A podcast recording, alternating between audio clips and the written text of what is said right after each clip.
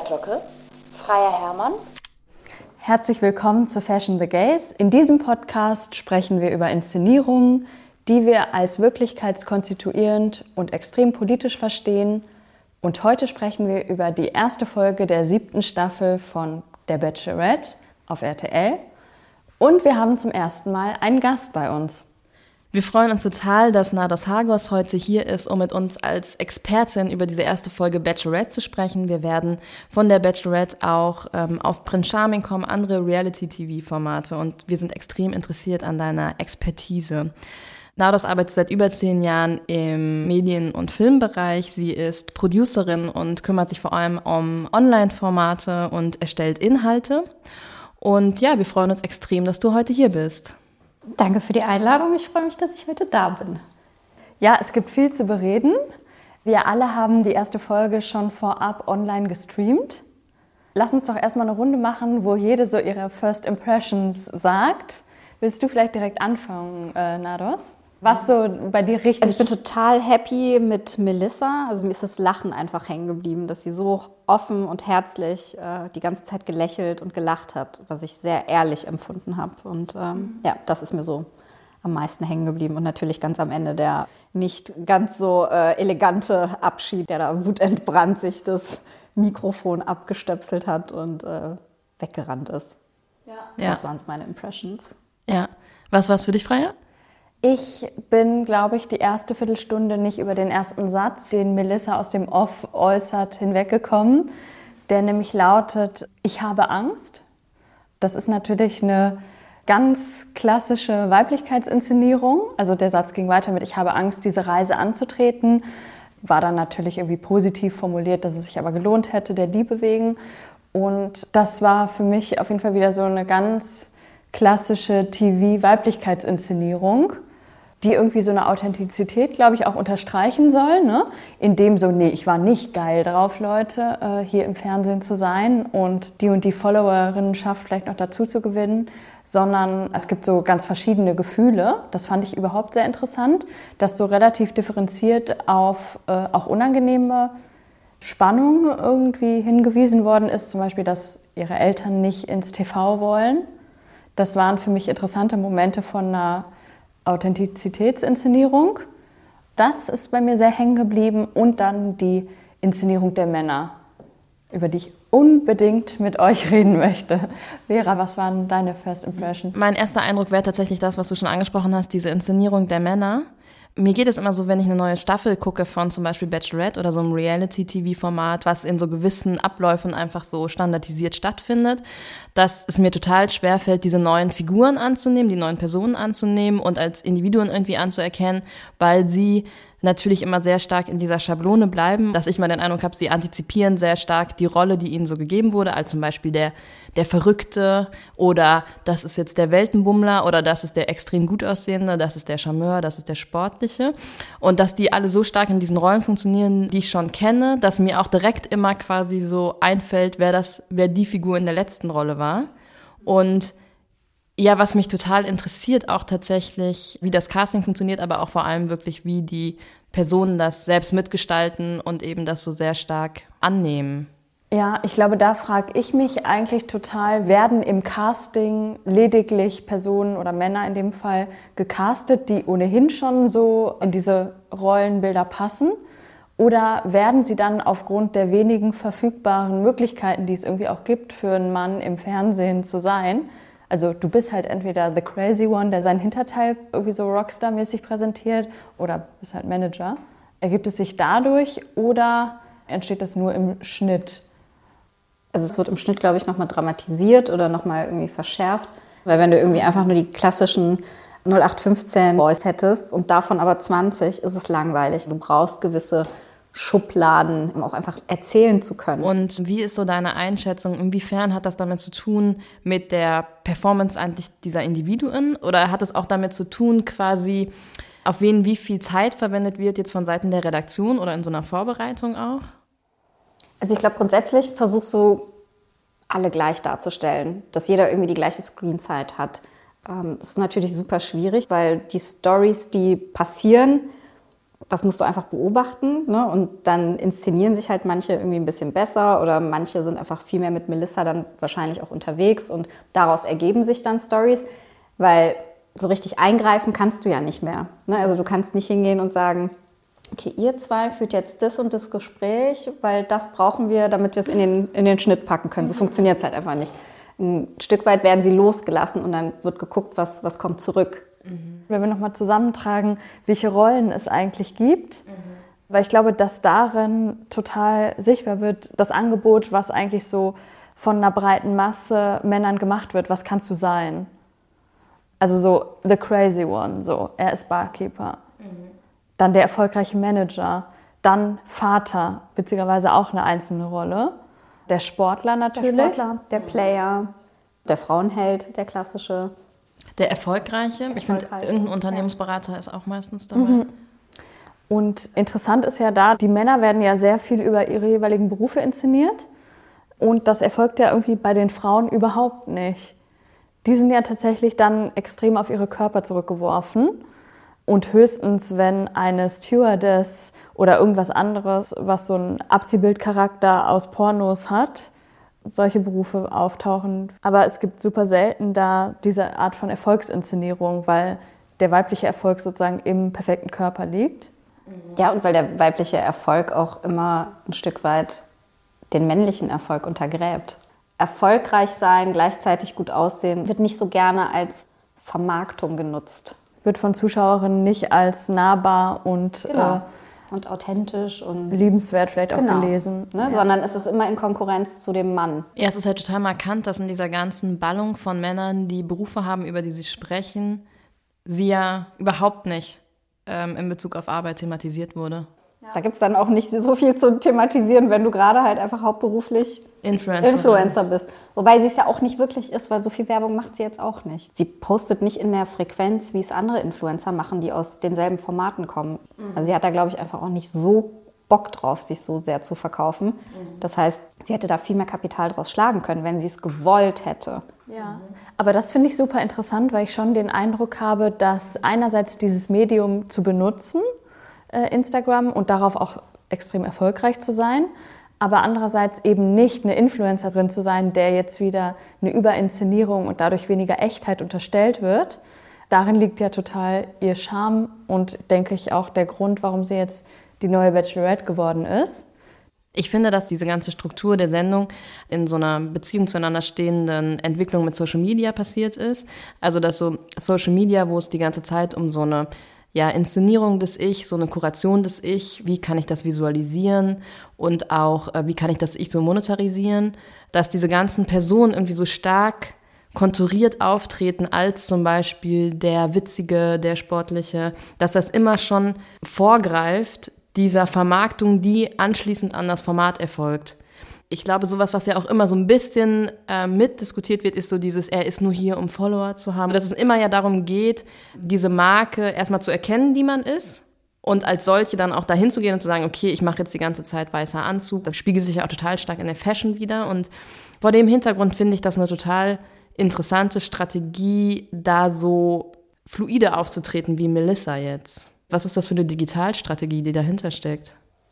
Also ich glaube von ihr tatsächlich keine also ne, sie wird ein Management dahinter haben und äh, auch eine Agentur. Und das finde ich, merkt man, wenn man sich auch die ganzen anderen Channels anguckt und die ganzen Instagram-Profile von allen anderen, wenn du keine Personality hast und wenn du nicht schon einen Grundstock an Charisma hast, spiegelt sich das auf deinem Profil einfach wieder. Mhm. Ne? Also ein Keno zum Beispiel. Das, was er macht, ist sein Body zeigen, weil dafür geht er trainieren. Aber ich kriege nicht viel über ihn mit, außer dass er gerne Sport macht. Und ansonsten ist es nur eine reine Werbeplattform. Ich finde, dass äh, viele Fotos, die Kino Rüst äh, postet, geradezu Reenactments sind mhm. von anderen Instagram-Bildern, die einfach aus, ja, aus so einem Kosmos von männlichem Erfolg irgendwie zu, zu kommen scheinen. Und ähm, ich würde super gern äh, nochmal mit euch über generell männliche Inszenierungen sprechen. Diese Woche kommt ja auch die neue Staffel Prince Charming raus, die zweite Staffel. Meine These wäre so ein bisschen, dass bei Prince Charming, was ja eine wesentlich geringere Einschaltquote, auch alleine, dass es nur online eigentlich konsumiert werden kann und dass ich den Eindruck habe, dass es wirklich jetzt auch so als so eine starke Kontraposition zu Bachelorette überhaupt nicht so stark auf dieses klar umrissene Erzählen von Personas aus sein müssen. Und ähm, zum Beispiel in dem Moment, wo Benedetto sagt, naja, ganz ehrlich Leute, ich bin hier, weil ich Prince Charming kennenlernen möchte, aber auch um meine Brand zu stärken, um ein paar Follower dazu gewinnen, finde ich das einen total markanten Moment, der bei Prince Charming passiert, aber nie bei der Bachelorette zum Beispiel passieren würde. Und das ist so eine Flexibilität, die mit diesem nischigeren Programm zu tun hat und zeitgleich wirkt sich das auf alle anderen Bereiche aus. Und ich finde das so interessant, dass das gerade auch so zeitgleich rauskommt, weil es so unterschiedliche Freiheiten der Inszenierung bietet. Mhm, total. Mein Grundproblem ist tatsächlich einfach, dass ich mir immer denke, natürlich ist Melissa attraktiv und natürlich werden 95 Prozent der Männer sie gut finden. Dieser Überraschungsmoment das fand ich halt einfach bezeichnend, dass halt voll viele vorgefahren sind und waren so, oh mein Gott, es ist Melissa, krass, es ist Melissa. Ja, weil es hätte halt auch Uschi sein können ne, im Nachhinein. Das ist so. Ja, aber das ist ja eigentlich besonders interessant im Hinblick auf Inszenierung, weil dieses Begehren entsteht durch eine Inszenierung. Und genauso ist es ja zum Beispiel auch bei Love Island, wenn die Granaten reinkommen. Das sind natürlich Granaten, weil sie Granaten genannt werden, so ungefähr. Ne? Die Bachelorette ist Melissa, weil sie die Bachelorette ist und deswegen stehen auch alle auf sie. Das finde ich so genial daran irgendwie auch. Ja, und zeitgleich, finde ich, spiegelt sich das dann in jeder Folge eigentlich, wenn zum Beispiel Leute dann Dates haben und dann eine Person sagt, ich bin ein treuer Typ und ähm, die Person, zu der das gesagt wurde, sitzt dann quasi danach da und sagt so, er ist eher der treue Typ. Also was total das ist, was du sagst, eigentlich wie das eigentlich die ganze Zeit über Sprache Realitäten hergestellt werden, die es überhaupt nicht gibt oder die erstmal so total, ja, okay, vage irgendwie im Raum rumschwirren. Und ich finde das aber spannend. Sie steht da, ist durch verschiedene Merkmale jetzt als Bachelorette gekennzeichnet und alle finden sie attraktiv und alle sagen, okay, ich habe sie gesehen, ich bin verliebt, ich will sie haben, Leute aus dem Weg. Das hat damit zu tun mit dieser Inszenierungsstrategie, dass sie als das quasi inszeniert wird und darüber hinaus aber auch, dass es Leute sind, die dieses Format fließend sprechen. Also es ist quasi die siebte Staffel. Wir kennen das aus sechs Staffeln und eigentlich noch viel, viel mehr Staffeln, weil es ähnliche Formate gibt. Die Leute wissen ja, was sie machen müssen. Die Leute wissen ja auch, die, die antizipieren ja auch, was heißt es, gut zu sein in diesem Job, den ich jetzt ausfülle für diese Wochen. Sie wissen ja, ich muss jetzt Meinst Gefühle die Kandidaten? haben. Genau. Weiß ich gar nicht. Es gibt wirklich die klassischen Kandidaten, die einfach mal aus Spaß bei so einem Format mitmachen wollen. Und dann rutschen die da rein und mhm. zum Beispiel der Bär, ne? der Vater. Mhm. Ich glaube nicht, dass der eine Karriere im Blick hat als Influencer. Ich glaube einfach, er ist wirklich da, weil er das mal ausprobieren will. Ja, aber ich würde sagen, dass sozusagen diese Rollen ja nicht nur ausgefüllt werden, um die Karriere äh, zu pushen, sondern auch, weil wir einfach ja eh dazu tendieren, Geschlechterrollen auszufüllen. Mhm. Wir alle sehen uns danach klar lesbar und dadurch verstanden vielleicht auch zu werden und dass man sich vielleicht heruntergebrochen oder simpler inszeniert, um connecten zu können, ist, glaube ich, extrem menschlich. Und ich glaube, das macht Instagram auch so faszinierend und für mich persönlich schwierig zu nutzen, weil ich einerseits total merke, okay, es gibt offensichtlich Leute, die können intuitiv sich auf Instagram selbst inszenieren. Gut, nach dem Kulturwissenschaftsstudium und Arbeit in dem Bereich ist es vermutlich zu spät, das irgendwie außer Intuition rauszuschütteln. Und es gibt so viele verschiedene Möglichkeiten, die man bespielen könnte, politische Messages, die es zu verbreiten gilt. Und auch ich würde mich ja in der Theorie nach so einer Einfachheit von, ja, eventuell wäre ich die Witzige oder vielleicht auch die Freche, keine Ahnung, ne, was man halt so sein könnte. Ich glaube, das ist einfach so ganz extrem menschlich irgendwie. Mir wäre es voll wichtig zu sagen, dass ich das gar nicht bewerte, zu sagen, ob jemand da jetzt wegen Geld ist oder nicht Geld ist. Und ich glaube jetzt gar nicht, dass der Vater mit Kind jetzt da hingeht, zum Beispiel, um eine Karriere zu haben. Aber ich glaube, er weiß um die Regeln. Und er weiß, weil die Regeln passen sich ja an. Also ich würde so sagen, diese Social-Media-Gesetze wirken sich ja auf das Sozialleben von uns allen irgendwo auf eine Art aus. Das ja, ich unterstelle manchen aber wirklich, dass sie einfach keine Ahnung davon haben, weil wir ja. sind auch natürlich super in diesem Kosmos drin. Ne? Ich glaube auch, dass wir ein Stück weit den Realitätsbezug verloren haben, weil wir auch in unserer Bubble auch mit Leuten hängen, die sich auch inszenieren. Wir sind im medialen Bereich einfach alle tätig. Davon gehe ich ja nicht aus, dass jemand, der so alt ist wie ich und auch mit derselben Realität aufgewachsen ist, das Internet mitgemacht hat, dass er nicht dasselbe Verständnis oder dieselben Mechanismen von Internet und vor allen Dingen von Instagram kennt. Und es gibt einfach die Leute und das muss man einfach auch so sagen. Und ich wüsste es jetzt nicht, das wäre jetzt, äh, das müssten wir testen. Aber ich könnte mir vorstellen, dass von diesen 20 äh, Bachelor-Red-Kandidaten äh, ähm, nicht alle ein Instagram-Profil haben. Instagram ist ja auch nur eine Ausprägung oder ein Weg, durch den so ein unternehmerisches Selbst vielleicht auch sichtbar wird. Mhm.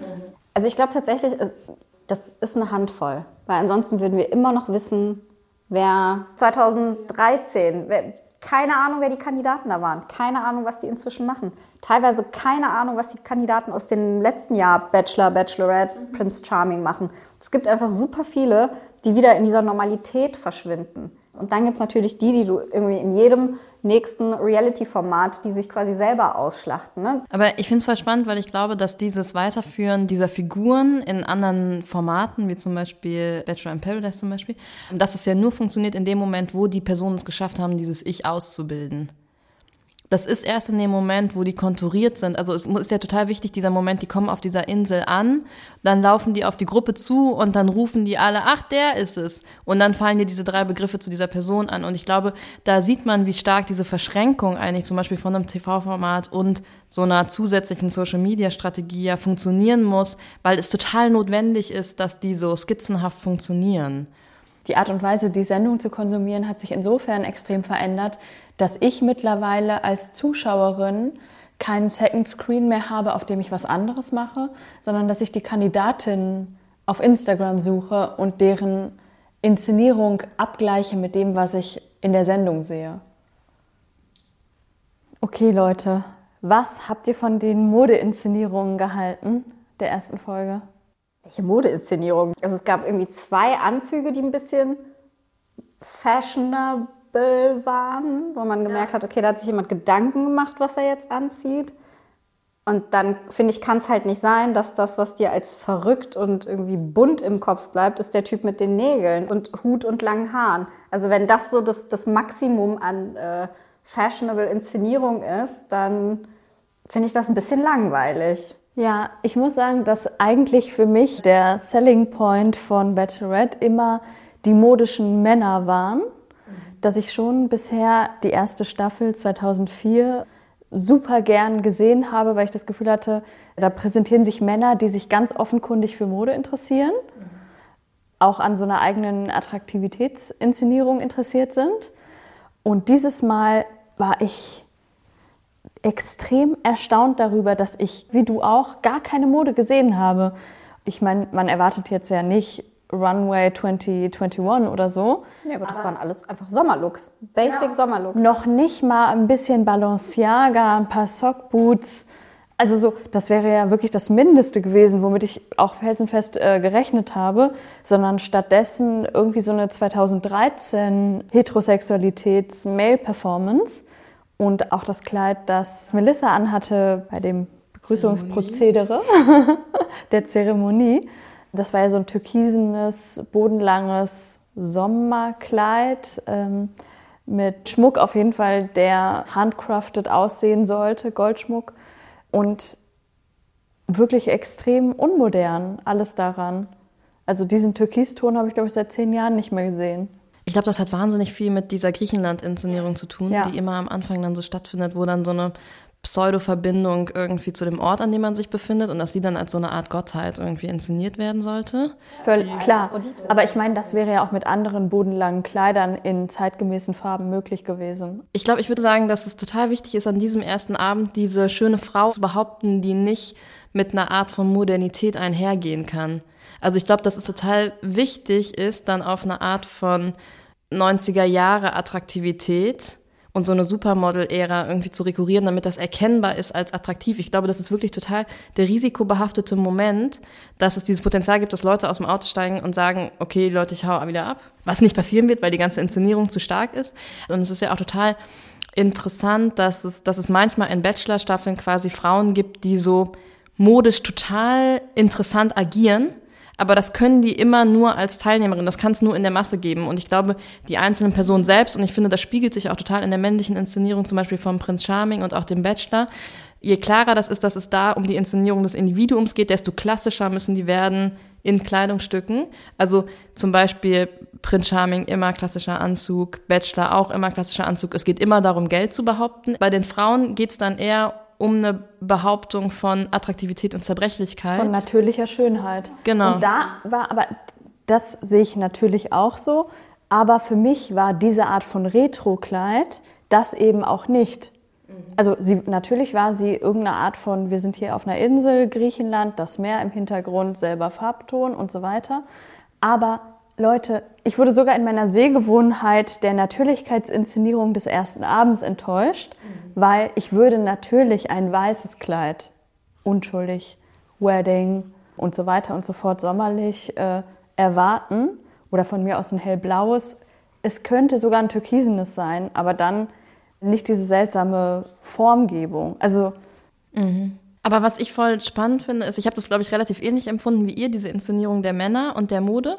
Und ich bin auch selber ein großer Fan von dieser Inszenierung von Männern, die sich für Mode interessieren und die dann so mit Oberflächen irgendwie beschäftigt sind die ganze Zeit für irgendwelchen Dates, dass dann alles so, diese Oberflächen so gestaltet werden müssen und dass es aber am Ende immer eigentlich darin ausartet, dass alle so wahnsinnig zerrissene Jeans anhaben. Diese Fertigmachszenen, die geben mir einfach live. Ja. Ich finde es köstlich. Ich möchte einfach ich nur sehen, wie die sich fertig machen. Das, davon das könnte für mich die ganze Serie Stunden. handeln. Da erfährt man so viel über Männlichkeit der, der Gegenwart. Das, das, das, das finde ich wirklich unbezahlbar. Und zeitgleich würde ich sagen, war ich dieses Mal total irritiert davon, weil ich den Eindruck habe, es hat total Überhand genommen, dass so ähm, quasi klassische Looks, die natürlich auch immer mit Geld, Unternehmertum und Erfolg irgendwie so korrespondieren, dass mit denen so total viel gespielt wird, aber dass es eigentlich immer dasselbe ist. Und auch quasi die verrückte Person, die sich fertig macht, macht sich dann quasi mit Hosenträgern, bringt die sich in so einen dandy angehauchten Verrückt-Look. Mir kam es viel weniger divers innerhalb dieser Outfits vor als sonst. Was erfahren wir darüber? dass halt alle es auch ein bisschen, also ein Stück weit auch auf Sicherheit gespielt haben. Ne? Also einfach dieses nicht negativ auffallen. Das könnte es, glaube ich, sein. Wie ist deine Einschätzung jetzt mal so richtig banal? Entscheiden die selber, was sie anziehen? Teilweise. Freier wird es, glaube ich, äh, am besten erzählen können. Für Komparsen ist kein Geld da. Komparsen bringen ihre Klamotten mit und dann sagt man ihnen, was, was passt und was nicht. Dass es dann schon von vornherein quasi so Stars gibt, so Wi-Fi-Material, die man dann stärker ausstaffiert als. Nee, gar nicht. Ich glaube, das ist einfach, je, je weiter du kommst. Ne? Also dass der Look weiter ausdifferenziert wird, je nach Folge?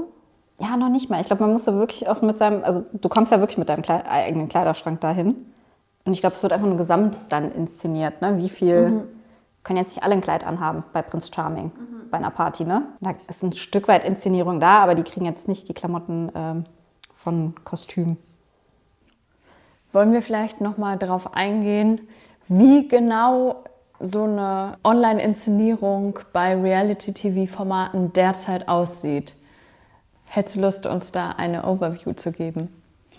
Kann ich machen. Das Ding ist so ein bisschen, dass es ja wirklich dieses Online-Inszenierung im Klassischen nicht gibt. Diese Online-Inszenierung der Kandidaten findet ja immer erst später statt, weil sie werden nicht von den Sendern online inszeniert. Die Kanäle werden ja immer nur mit mal einem Snippet aus der aktuellen Folge bespielt, wenn überhaupt. Aber die Sender haben ja gar nicht Zugriff auf die Kanäle. Da steht ja dann auch immer kuratiert von Friends and Family. Es ist nie vom, vom Sender inszeniert. Mhm. Das heißt, so diese klassische Online-Inszenierung, wie man sie sich vorstellt, die ja viele dann auch nachdem sie Kandidaten waren durchlaufen, ist immer ihre eigene Inszenierung. Ja. Das ist nicht sendergetrieben. Ähm, und jetzt mal ganz kurz so ein Pitch. Was würdest du sagen, was liebst du an Reality TV? Dass es einfach super unterhaltsam ist. Ich habe äh, irgendwann mal mit einem Autor drüber gesprochen, der auch für Reality-Formate halt textet. Der hat gesagt, das Paradebeispiel ist halt, er hat eine 13-jährige Tochter. Wenn er ihr zeigen will, wie Männer sind, setzt er sie einfach vor den Fernseher und zeigt ihr einfach Reality-TV, weil sie unbewusst alles lernt und die Mechanismen quasi versteht. Ne? Also ein Mann, der ihr irgendwie Bullshit erzählt, das hat die halt irgendwie jahrelang schon im TV gehört. Das wird er ihr nicht nochmal erzählen können. Das fand ich super interessant und dachte mir, ja, hat er, hat er recht. Das ist natürlich ein super guter Point, der nochmal verdeutlicht, wie wichtig es eigentlich ist, dass wir auch mehr und mehr feministische Personen im Reality-TV brauchen um einfach auch positive Examples in einer großen Masse zu zeigen. Und da würde ich gerne mal zurückkommen auf Prince Charming, weil ich es super spannend finde, dass die ganzen Männer, die dort sind, eigentlich immer auch mitformulieren einen eigenen Vorbildcharakter, den sie anscheinend sehr stark auf sich spüren, diese Last vielleicht auch. Und einerseits finde ich es natürlich auch wichtig, dass auch in Mainstream-Pop-Inszenierungen diverse Männlichkeiten oder Begehrensformen und feministische Ansätze und Lebensformen gezeigt werden. Und andererseits finde ich es auch extrem schade, dass diese Last, diese Bürde offensichtlich nur von queeren äh, ja, Männern in diesem Fall getragen wird. Und dass offensichtlich diese Doppeldeutigkeit keinem der Contestants von The Bachelorette bekannt ist. Zumal sie ja fast alle weiß sind. Wir freuen uns extrem, Nados, dass du heute mit uns über die Bachelorette gesprochen hast. Ja, vielen Dank. Sehr gerne. Vielen Dank dafür. Es war sehr schön, mit euch zu sprechen. Cheers und danke fürs Zuhören. Wir hören uns in zwei Wochen wieder.